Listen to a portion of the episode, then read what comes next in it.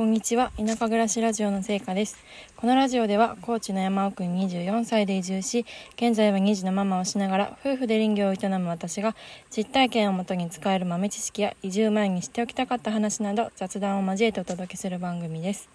9月の1日水曜日となりました。皆様いかがお過ごしでしょうか。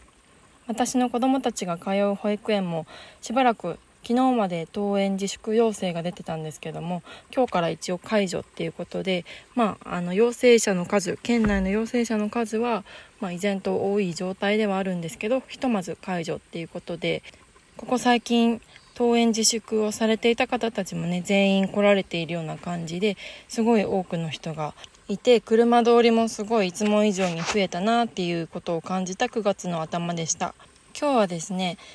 実はうち1年分のお米を自給自足で賄っているんですけど、まあ、それもしかも農薬と化学肥料と除草剤は一切使わずに栽培をしています。っていうとねすごいこうびっくりされることとかよくやるねっていう声をかけていただいたりするんですけどもうぶっちゃけ本当に大変です。実はこれ今音声収録を田んぼのところで撮ってるんですけど、まあ、何しに田んぼに来たかっていうと最後の田んぼの草取りに来たんですね。すごいこう今年は草取りがうまくいったかなと思ったかと思いきやいざこう稲穂が出てきてこうちゃんと見渡してみるとあちこちに冷えがね生えてるんですよね。もうこの稲作の天敵冷えなんですけどもひたすら地道に一本一本抜いていくしかなくってまあ、それもなるべく早いうちに赤ちゃんの苗の状態の時にこう撤去するのが良かったんですけどもうこの9月頭ぐらいになるともう稲と本当に変わらんぐらいのサイズやったりもしくはそれよりちょっと一回りちっちゃいぐらいのサイズでこう元気に伸び伸び育っているのでこの時期の草取りっていうのは本当に大変なんですよね。でも冷えって昔からよく食べられてきた、まあ、その当時はねお米がなかったりしてこう冷えで栄養を補っていたみたいなところもあったみたいなんですけど、まあ、なんでこんなに冷えが田んぼに入るのかっていうとそもそもですね冷えっていうのはイネ科の雑草なんですね。なので結構なんだろう栽培状況的にはうるち米の稲とほとんど変わらないのでまあ、それもあってこう無除草剤除草剤を使わずにお米を栽培してる人の最大なる敵というか、まあ、どうしてもこう苦労するところっていうのは冷えなんですよね。でこの冷えをなんで食べてもこう害がないのに頑張って草取りするのかっていうとやっぱりこうお米を食べてる時に多少こう食感にちょっと違和感があるというか、まあ、栄養的には多分問題ないと思うんですけどそのまま冷えを伸ばしっぱなしにして翌年に持ち越してしまうと、まあ、その冷えの種がこう土に落ちてでそれがどんどん翌年に持ち越されてでこうこぼれ種がどんどんどんどん増えていくような状況になってしまうんですね。でまあそれもあって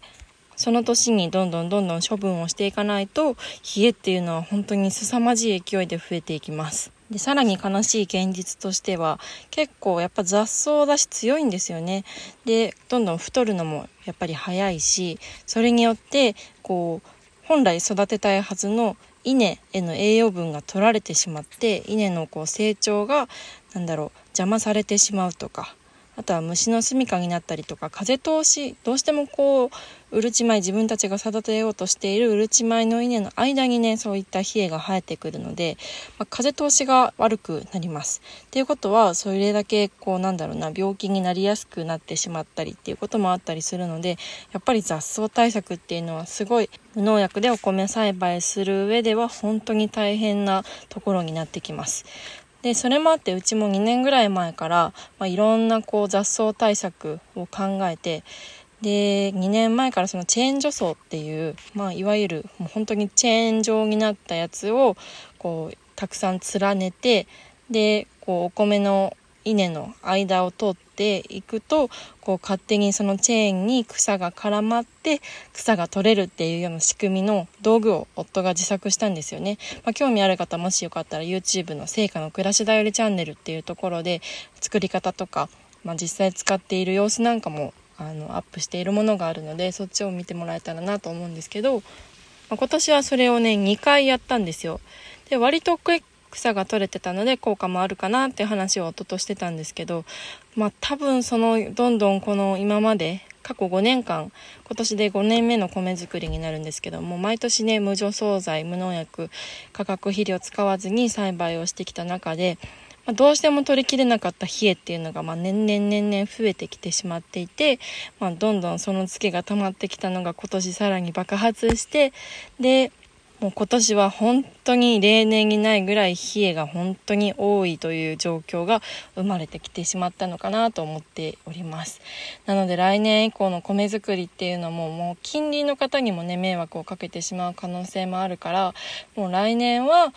そのもう本当に今まで頑張ってきた苦労が水の泡みたいに感じてしまうんですけど除草剤を使って草の処理を完全にしてしまってで翌年からまたリセットされたような感じで頑張るか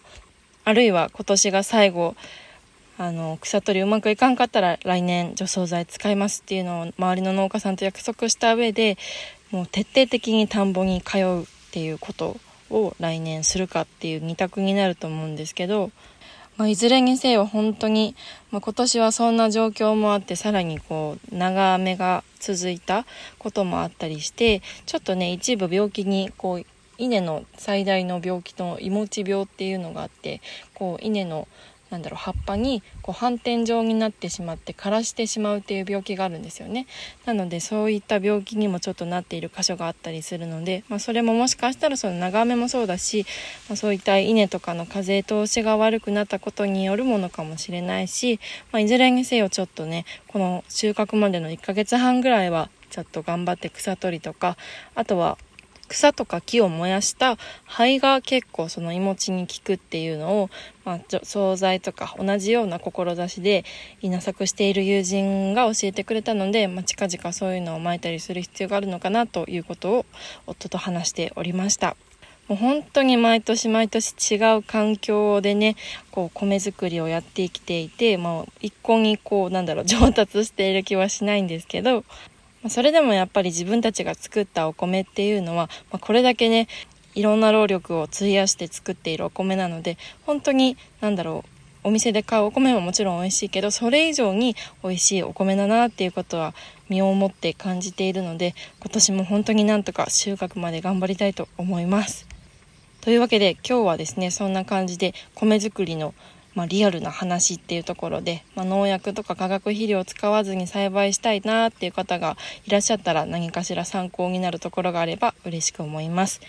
という感じで今日はちょっと田舎暮らしラジオっぽい感じで、まあ、今度からはこういったね田舎暮らしっぽい要素もどんどんお話できたらと思うのでまたお聞きいただいた上でコメントや質問箱に質問などいただけたら嬉しく思いますそれではこの辺りで今日はおしまいにしたいと思いますスタンド FM の方ではレター、それ以外のプラットフォームでは概要欄の方に Google フォームを貼っていますので、そちらから質問などお受けしておりますので、お気軽にお寄せください。週も半ばですが、